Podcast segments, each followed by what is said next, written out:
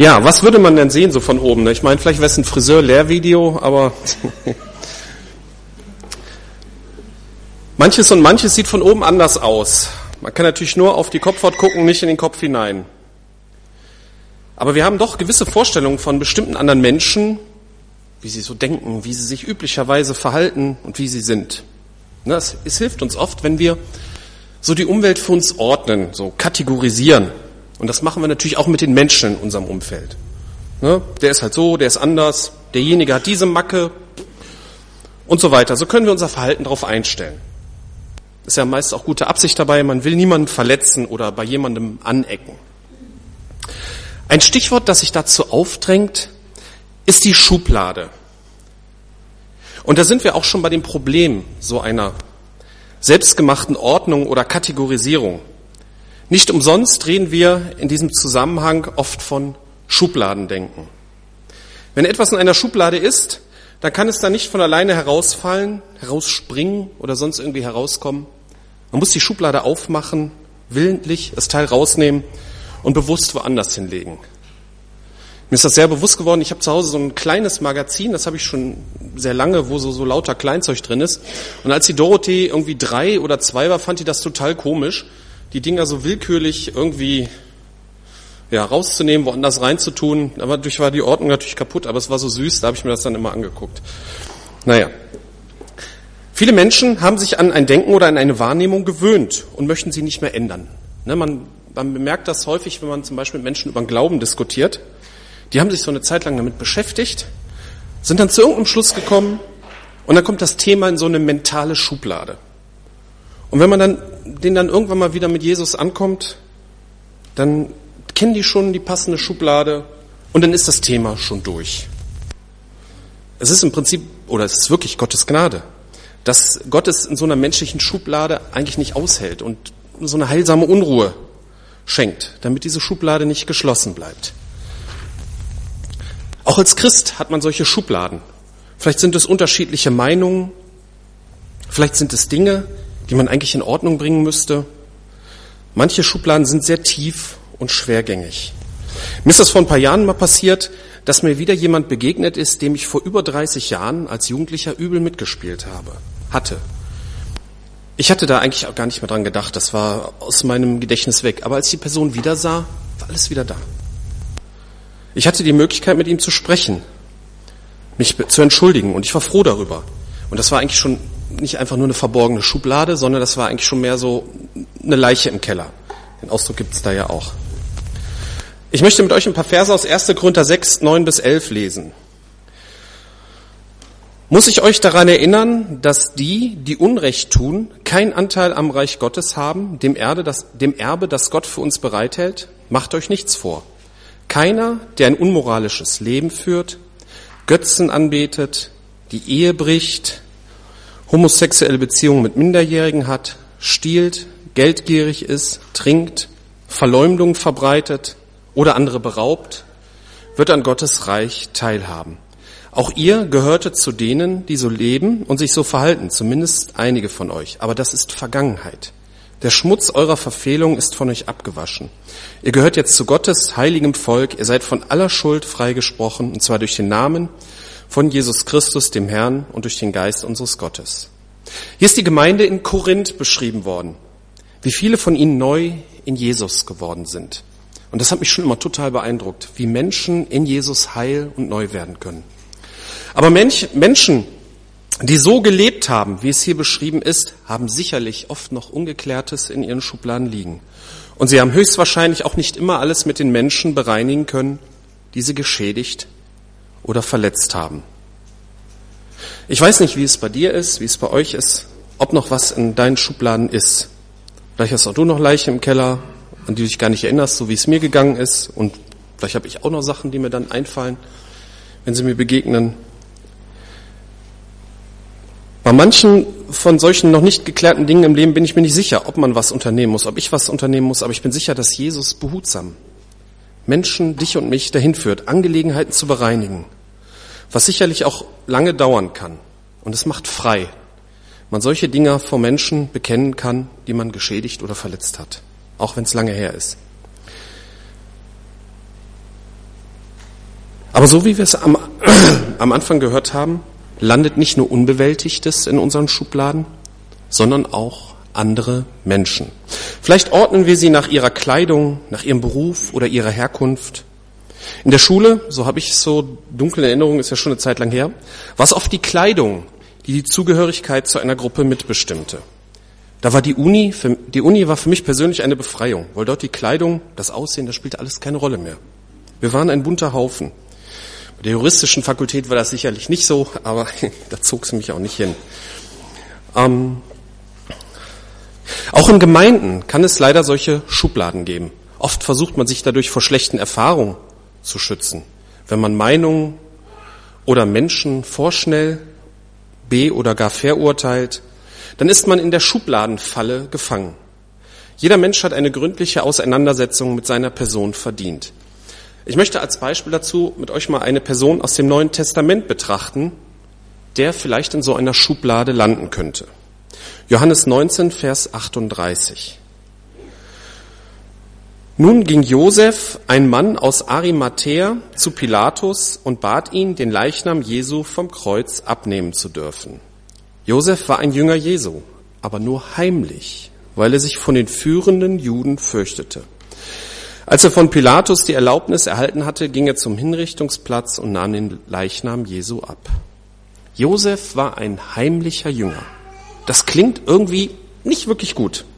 So vielleicht fällt uns da auch das Wort feige zu ein. Vielleicht denken wir dann auch an so eine Bibelstelle wie aus Matthäus 10, 32 bis 33. Wer sich vor den Menschen zu mir bekennt, zu dem werde ich mich auch vor meinem Vater im Himmel bekennen. Wer mich aber vor den Menschen verleugnet, den werde ich auch vor meinem Vater im Himmel verleugnen. Heimlich und vor Menschen bekennen widerspricht sich, oder? Was ist das für ein Christ? Ich übertreibe natürlich ein bisschen und ich glaube nicht wirklich, dass irgendeiner, der hier anwesend ist, so über einen Christen in einer Verfolgungssituation richten würde. Ich meine, das muss man nämlich auch sehen. Ne? Aber schauen wir uns diesen Josef noch etwas an. Er wird nämlich in allen vier Evangelien erwähnt und jedes Evangelium sieht ihn aus einer etwas anderen Perspektive. Ich beginne mal, wir hatten ja gerade Johannes, jetzt betrachten wir mal Matthäus 27, 57 bis 60. Als es Abend wurde, kam Josef, ein reicher Mann, der aus Arimathea stammte und ein Jünger Jesu war. Er ging zu Pilatus und bat um den Leichnam Jesu. Pilatus ordnete an, der Tote solle Josef überlassen werden. Dann nahm Josef den Leichnam, wickelte ihn in ein reines Leinentuch und legte ihn das in das noch unbenutzte Grab, das er für sich selbst in einen Felsen hatte hauen lassen. Bevor er fortging, wälzte er einen großen Stein vor den Eingang des Grabes. Er war reich. Und er gibt für Jesus das Grab, das er für sich selbst in einen Felsen hatte hauen lassen. Wir sind ja oft so drauf, ähm, dass wir das geben, was wir noch übrig haben. Das wäre dann so, als hätte der reiche Mann irgendwo noch ein Grundstück mit einem Berg, mit so einer kleinen Höhle übrig, so, das reicht. Nein, er gibt das Grab, was er für sich selbst gekauft und vorgesehen hatte. Er gibt für sich selbst, sieht man ja oft das Beste vor. Er gibt das Beste, was er für sich vorgesehen hat, das gibt er für Jesus. Dann betrachten wir Markus, Markus 15, 42 bis 46. Es wurde nun Abend und es war Rüsttag, der Tag vor dem Sabbat, so dass die Zeit drängte. Da fasste sich Josef aus Arimathea ein Herz, ging zu Pilatus und bat um den Leichnam Jesu. Josef war ein angesehenes Mitglied des Hohen Rates und er war einer von denen, die auf das Kommen des Reiches Gottes warteten. Pilatus war überrascht zu hören, dass Jesus schon tot sei. Er ließ den Hauptmann rufen und fragte ihn, ob Jesus wirklich gestorben sei. Als der Hauptmann es ihm bestätigte, überließ er Josef den Leichnam. Josef kaufte ein Leichentuch, nahm Jesus vom Kreuz ab und wickelte ihn in das Tuch. Dann legte er ihn in ein Grab, das in einen Felsen gehauen war, und wälzte einen Stein vor den Eingang des Grabes. Er war also nicht nur reich, sondern auch ein angesehenes Mitglied des Hohen Rates. Und er wartete wirklich auf den Messias. Und dann fasste er sich ein Herz. Er sprang über seinen Schatten und bat um den Leichnam Jesu. Und er stiftete nicht nur seine eigene Grabstätte, sondern er kaufte auch das, Le das Leinentuch. Lukas 23, 50 bis 52. Unter den Mitgliedern des Hohen Rates war ein Mann von edler und gerechter Gesinnung. der den Beschlüssen und dem Vorgehen der übrigen Ratsmitgliedern nicht zugestimmt hatte. Er stammte aus Arimathea, einer Stadt in Judäa, und wartete auf das Kommen des Reiches Gottes. Josef, so hieß dieser Mann, ging zu Pilatus und bat um den Leichnam Jesu. Er war von edler und gerechter Gesinnung. Das ist mal ein Lob. Also ich hoffe, das wird man über mich auch mal sagen können im Rückblick. Und er war zwar ein heimlicher Jünger, aber er war trotzdem kein Mitläufer. Er hat aus seinem Glauben Taten folgen lassen und er hat sich bei seinen Entscheidungen von seinem Glauben leiten lassen. Wenn man die vier Stellen zusammensieht und dabei noch beachtet, dass die Bitte um Jesu Leichnam ja schon fast ein Bekenntnis war, dann bekommt man ein anderes Bild von diesem Menschen. Er wirkt nicht mehr feige, sondern er ist ein mutiger, vorbildlicher Christ. Ich glaube, das kann uns bei Menschen in unserem Umfeld auch so gehen, wenn wir nicht nur mit unserem Tunnelblick ansehen. Ein Blick von oben hilft nicht unbedingt, aber vielleicht müssen wir nur die Augen öffnen, um jemanden aus unserer Schublade herauslassen zu können. Dazu noch ein weiterer Bibeltext, Matthäus 7, 1 bis 5. Verurteilt niemand, damit auch ihr nicht verurteilt werdet. Denn so wie ihr über andere urteilt, werdet ihr selbst beurteilt werden. Und mit dem Maß, das ihr bei anderen anlegt, werdet ihr selbst gemessen werden. Wie kommt es, dass du den Splitter im Auge deines Bruders siehst, aber den Balken in deinem eigenen Auge nicht bemerkst? Wie kannst du zu deinem Bruder sagen, halt still, ich will dir den Splitter aus dem Auge ziehen und dabei sitzt ein Balken in deinem eigenen Auge. Du Heuchler, zieh erst den Balken aus deinem eigenen Auge, dann wirst du klar sehen und kannst den Splitter aus dem Auge deines Bruders ziehen. Also wenn man das so liest, hört sich das so an, als würde ich das jetzt euch so sagen. Also ich sitze dann quasi auch jetzt in der Reihe. Wenn so ein Bibeltext spricht, spricht auch immer zu mir. Ne? Also ähm, hier geht es um das Verurteilen, aber die Botschaft des Textes passt auch sehr gut auf unser Thema. Und auf unser Thema ausgelegt könnte man den Text auch so ein bisschen, bisschen abändern und er könnte sich auch so anhören. Steckt niemand in eine Schublade, damit auch ihr nicht da landet. Denn so wie ihr über andere urteilt, werdet ihr selbst beurteilt werden. Und mit dem Maß, das ihr anderen anlegt, werdet ihr selbst gemessen werden. Wie kommt das, dass du die Macken beim anderen siehst, deine eigenen aber ignorierst? Wie kannst du zu anderen sagen, du benimmst dich unmöglich, während auch andere bei dir die Augen verdrehen? Arbeite erst an dir selbst, bevor du andere kritisierst. Das ist doch eigentlich die Botschaft dieses Bibeltextes, oder? So, nun kommen wir zu einem Punkt, wo uns das Schubladendenken am meisten stört, nämlich dann, wenn wir selbst bei anderen in einer Schublade zu sein scheinen.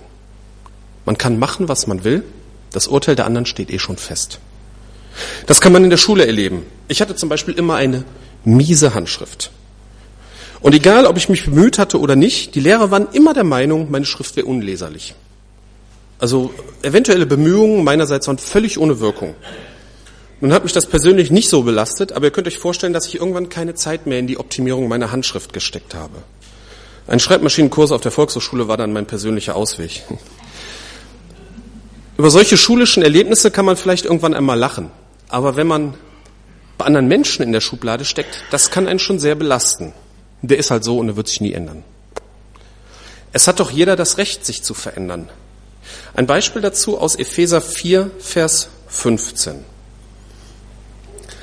Stattdessen sollen wir in einem Geist der Liebe an der Wahrheit festhalten, damit wir im Glauben wachsen und in jeder Hinsicht mehr und mehr dem ähnlich werden, der das Haupt ist, Christus. Im Glauben wachsen. Wachstum bedeutet Veränderung. Wenn man Kinder hat, bemerkt man dass die Zeit vergeht, eigentlich nur dadurch, dass die Kinder größer werden. Man hat selber die Illusion, man ändert sich nicht, aber die Kinder werden immer größer. Und wie die Kinder größer werden. Sie wachsen und verändern sich. Und auch wir, die wir zu Jesus Christus gehören und keine Kinder mehr sind, sollen wachsen zu Jesus hin. Und trauen wir es auch anderen zu. Entlassen wir sie aus unseren Schubladen. Andererseits fühlen wir uns in einer Schublade manchmal auch sehr wohl bewusst oder unbewusst, denn es hat auch Vorteile. Zum Beispiel, wenn man als schwierig gilt, dann nehmen die Leute oft mehr Rücksicht. Im Umfeld von solchen Leuten hört man dann häufig so Geflüster wie so, komm, sag jetzt nix, sonst gibt's wieder Ärger, der ist halt ein bisschen schwierig. Und manchmal bekommt man auch einen Tritt ab. Ich hatte mal einen Onkel, der ist jetzt schon über zehn Jahre tot. Der war in seiner beruflichen Zeit auf der, ist in der ganzen Welt herumgereist. Und er war auch ein paar Mal zur Zeit der Apartheid in Südafrika. Wir saßen am Esstisch, er erzählte davon und schimpfte über die doofen Schwarzen. Als ich das nicht so hinnehmen und etwas dazu sagen wollte, spürte ich einen Schmerz an meinem Schienbein und den warnenden Blick meiner Mutter. Denn sie kannte diesen Onkel schon sehr lange. Oft ist einem Menschen der Aufenthalt in seiner Schublade gar nicht selbstbewusst. So nimmt der schwierige Mensch sich selbst üblicherweise nicht als schwierig wahr. Denn wer ist schon gerne schwierig? Wie sehen uns die anderen? Haben sie Probleme mit uns? Wollen wir uns dem stellen? Wie sehen andere das Zusammenleben oder die Zusammenarbeit mit uns? Sind wir beleidigt, wenn man uns die ehrliche Meinung sagt? Es gibt ja die Redensart, dass der Bote der schlechten Nachricht erschossen wird. Und da ist leider was dran. Auch ich selbst mag keine Kritik. Ich persönlich versuche mich da immer nur, also ich versuche mich immer nur einen Tag über Kritik zu ärgern und dann objektiv darüber nachzudenken. Wenn die Kritik jetzt nicht so weit in die Tiefe geht, dann dauert es nicht so lange. Aber so nach einem Tag, denke ich, muss der Ärger dann auch vorbei sein und dann muss man sich objektiv der Kritik widmen. Vielleicht gibt es auch bessere Wege. Manch einer bricht vielleicht den Lobpreis aus und dank Gott, dass er Kritik erfahren hat, die ihn weiterbringen kann. Aber so weit bin ich noch nicht. Ich muss da wohl noch was wachsen. Aber weil der Bote oft erschossen wird, ist auch der umgekehrte Weg, der umgekehrte Weg häufig sehr schwer. Es bilden sich dann so bestimmte soziale Strukturen um so eine Zielperson drumherum. Das sind dann Grüppchen und die diskutieren über Themen mit der Überschrift, das sollte man ihm eigentlich mal sagen. Ob das passiert? Keine Ahnung. Ich bin leider nicht der, der häufig nicht der so etwas sagt. Vielleicht sollte man, ja, ist halt schwierig. Strukturen wie Hauskreise, so dass man engeren Kontakt hat, helfen natürlich. Dann ist man eher bereit, Kritik zu sagen und auch Kritik anzunehmen. Und das muss natürlich auch alles in Liebe passieren. Ne? Also man kann Kritik auch wie ein Hammer schwingen. Dann gibt es den bewussten Aufenthalt in der Schublade. Es gibt so bestimmte Aussagen, da werde ich immer sehr hellhörig. Ich bin halt so. Oder ich ändere mich nicht mehr. Und als Steigerung dazu, man muss mich halt so nehmen, wie ich bin. Wenn man, wenn sich solche Aussagen auf Hobbys, Interessen oder neutral gesehen so auf die Persönlichkeit, so wie mancher eher fröhlich, ein anderes eher melancholisch oder ein weiterer ein Einzelgänger, dann ist das auch alles okay. Aber wenn solche Aussagen sich auf zum Beispiel auf unsensibles Verletzen durch Worte oder selbstbezogene egoistische Lebensweise oder Tratschsucht, Desinteresse gegenüber dem Nächsten oder was euch sonst noch so alles einfällt, dann muss man solchen Aussagen widersprechen. Betrachten wir noch einmal den Vers von gerade, Epheser 4, Vers 15. Stattdessen sollen wir in einem Geist der Liebe an der Wahrheit festhalten, damit wir im Glauben wachsen und in jeder Hinsicht mehr und mehr dem ähnlich werden, der das Haupt ist. Passt das, was wir nicht ändern wollen, zu dem Geist der Liebe und zur Wahrheit? Wie ähnlich ist es Jesus? Es geht nicht darum, irgendwie Druck aufzubauen, sondern es geht darum, für sich persönlich ein Bewusstsein dafür zu bekommen, wo es dran ist zu wachsen? Wo verletzt man andere Menschen? Wo mache ich anderen das Zusammenleben oder die Zusammenarbeit schwer? Wo muss ich etwas ändern? Denn so eine Aussage, man muss mich halt so nehmen, wie ich bin, die stimmt nicht, muss man nicht. Stellen wir uns einmal vor, so jemand wird alt. Hat er keine Familie, kann das im Alter sehr einsam werden. Wer möchte freiwillig mit einem schwierigen alten Menschen zu tun haben? Vielleicht schenkt Gott Gnade, dass jemand ihn aufs Herz gelegt bekommt und sich um ihn kümmert. Aber rein menschlich gesehen hat da niemand Bock drauf. Und wenn man eine Familie hat, vielleicht hören sich die Enkel gerne Geschichten von früher an und oft sind Kinder auch gegenüber schwierigen Menschen viel geduldiger und bewirken manchmal sogar Veränderungen in solchen schwierigen alten Menschen. Aber wenn man schwierig ist, verkracht man sich mit der Zeit mit übrigen Freunden und Verwandten, bis nur noch ein harter Kern zurückbleibt, der dann vielleicht besonders leidet. Mein Urgroßvater war so einer, ist jetzt auch schon, ist äh, Anfang der 70er gestorben. Je älter er wurde, desto weniger Kontakt mit den Nachbarn hatte er. Mein Vater, der bei seinen Großeltern aufgewachsen ist, durfte mit vielen Leuten nicht mehr sprechen. Ich persönlich möchte nicht in dieser Weise alt werden. Ich möchte auch im hohen Alter noch mit Kritik umgehen können. Ich möchte im hohen Alter auch noch weiter zu Jesus hinwachsen können und ich möchte später auch mal am Tisch was erzählen können ohne dass jemand anders einen Tritt vors Schienbein bekommt. Beten wir zu Jesus, dass wir in so einer Weise alt werden. Entschuldigung.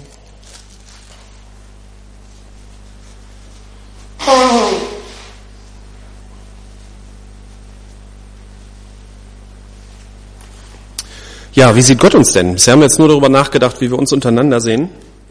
Wie sieht Gott uns? Gibt ja diesen Spruch, Gott sieht alles. Und das stimmt. Es gibt ja diesen uralten Kinderwitz, den ihr wahrscheinlich alle kennt, ne, wo der Pfarrer an seinen Apfelbaum, wo dauernd Äpfel von Kindern geklaut werden, ein Schild mit diesem Spruch, Gott sieht alles, hingehängt hat. Und darunter steht er am nächsten Tag, ja, aber er petzt nicht. Man scheint doch nicht so alt, okay. Beides stimmt. Er sieht unsere Schwächen und Stärken, aber in Liebe. Und er stellt uns dabei nicht bloß. Was wir ihm anvertrauen, bleibt bei ihm. Wir machen uns zwar selbst oft genug durch unsere Schwächen vor anderen Menschen zum Affen, aber auf Gott können wir uns verlassen. Ein Beispiel für diese Sensibilität Gottes ist Johannes 21, 15 bis 17. Als sie zusammen gegessen hatten, sagte Jesus zu Simon Petrus, Simon, Sohn des Johannes, liebst du mich mehr als irgendein anderer hier? Petrus gab ihm zur Antwort, ja Herr, du weißt, dass ich dich lieb habe. Darauf sagte Jesus zu ihm, sorge für meine Lämmer. Jesus fragte ihn ein zweites Mal, Simon, Sohn des Johannes, liebst du mich? Petrus antwortete, ja Herr, du weißt, dass ich dich lieb habe. Da sagte Jesus zu ihm, hüte meine Schafe. Jesus fragte ihn ein drittes Mal, Simon, Sohn des Johannes, hast du mich lieb? Petrus wurde traurig, weil Jesus ihn nun zum dritten Mal fragte, hast du mich lieb? Herr, du weißt alles, erwiderte er, du weißt, dass ich dich lieb habe. Darauf sagte Jesus zu ihm, sorge für meine Schafe. Petrus hatte Jesus dreimal verleugnet. Dreimal hat er gesagt, Jesus kenne ich nicht. Und darunter hatte er nachher gelitten. Es war auch sehr schwer in dieser Situation, denn sein Leben war in Gefahr.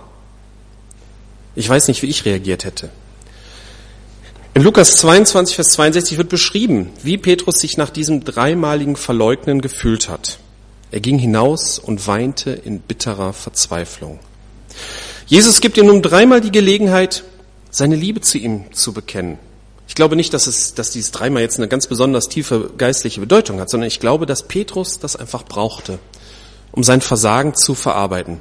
Er hat es wohl nicht direkt verstanden, aber es hat ihn verändert. Er hat Jesu Auftrag sehr ernst genommen. Und wir können in der Apostelgeschichte nachlesen, was nachher aus Petrus geworden ist. Jesus sieht Petrus nicht in einer Schublade, sondern er hilft Petrus daraus. Er möchte nicht, dass Petrus in seiner Versagerschublade bleibt. Und er möchte auch nicht, dass wir da sind. Wir werden immer wieder versagen, vor Gott und vor Menschen.